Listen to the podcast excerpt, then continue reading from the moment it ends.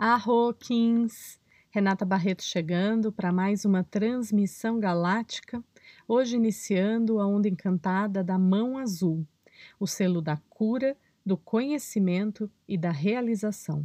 Ontem nós terminamos a onda do mago, nos convidando ao silêncio, à presença, à meditação e ao aqui agora. Como é que foram os últimos 13 dias por aí? E hoje começamos a terceira onda encantada desse giro do Tzolk'in, regido pela mão azul.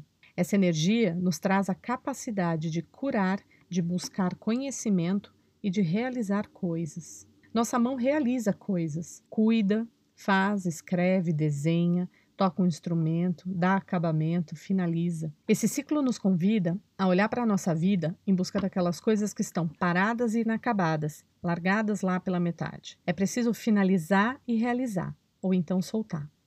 Faça um levantamento de tudo que você tem de pendência e decida se você quer dar continuidade e realizar ou se você vai dar por concluído, encerrado. Pendências drenam a nossa energia. Cada coisa em aberto cria um vórtice de energia que se conecta a você e que fica ativo até que você encerre a conexão. Mas quando você larga para lá e não finaliza, aquele portal fica aberto, pulsando e drenando a sua energia. Alguns sintomas de energia drenada são cansaço, sono não reparador, insônia, falta de memória, ou seja, não deixe as coisas pela metade, ou finaliza ou libera. O momento atual pede mais do que nunca por liberdade e leveza, e você não pode estar livre e leve se estiver atado ao que te aprisiona. E falando em liberdade, existem dois estágios de liberdade: a liberdade de e a liberdade para. A primeira é a liberdade de crenças, medos, condicionamentos, massificações, padrões sociais. Enquanto você não curar sua relação com essas coisas, você não atingirá o próximo estágio. Aproveite esse ciclo regido pela mão para olhar para suas dores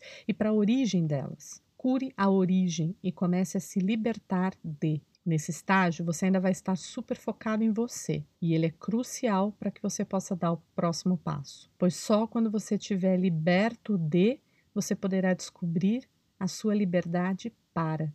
Para criar, para ser, para entregar para o mundo a expressão de quem você realmente é. Aí então, e só aí, você será uma contribuição verdadeira para o mundo. O primeiro passo dessa jornada, então, é aquele que a mão nos oferece: energia para curar. Mas para nos curarmos, precisamos primeiro nos conhecermos. E por isso, conhecer é outra das ações da mão. É preciso reconhecer o que tem que ser curado em nosso corpo, mente e emoções. O que está dentro de você que está criando desarmonia, doença, problemas financeiros ou de relacionamento? Viemos carregando ao longo do tempo nossas pedras. Essas pedras que são as experiências emocionais e físicas que tivemos, e muitas vezes são tão pesadas que geram doenças. Hoje já sabemos que as doenças têm uma origem emocional. Então, conhecer ou reconhecer é o primeiro passo para a cura. Você não pode curar aquilo que está escondido. Quais são os seus padrões, crenças que você repete e alimenta e que te geram desordens físicas e emocionais? Qual o pensamento que fica martelando na sua cabeça o tempo todo?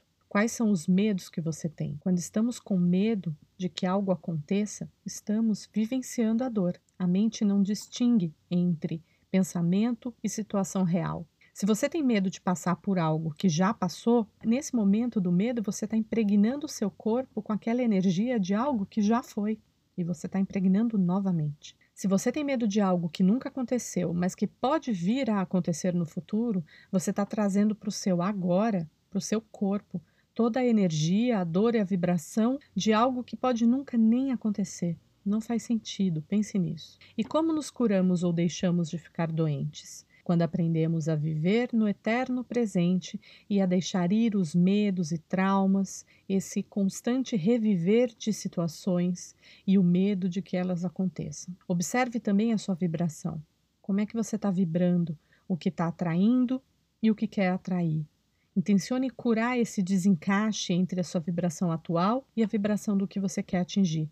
Pergunte ao universo o que ou quem pode te ajudar nessa cura. Se você tem algum tipo de dor ou doença, pesquise o significado metafísico desse problema. Você pode encontrar comportamentos, emoções, crenças que dão origem a isso. Claro que eu não estou dizendo para você não procurar o médico ou fazer o tratamento, mas que se você entende a origem ou a causa emocional da sua desarmonia ou doença, você pode encontrar meios de potencializar sua cura.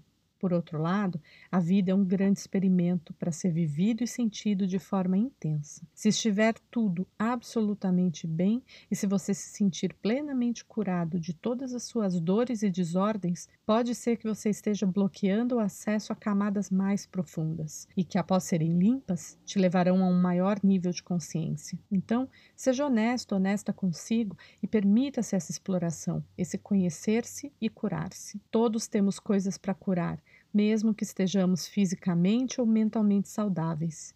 Intencione curar até mesmo o que você não enxerga hoje. É preciso coragem para olhar para os seus medos, dores, traumas.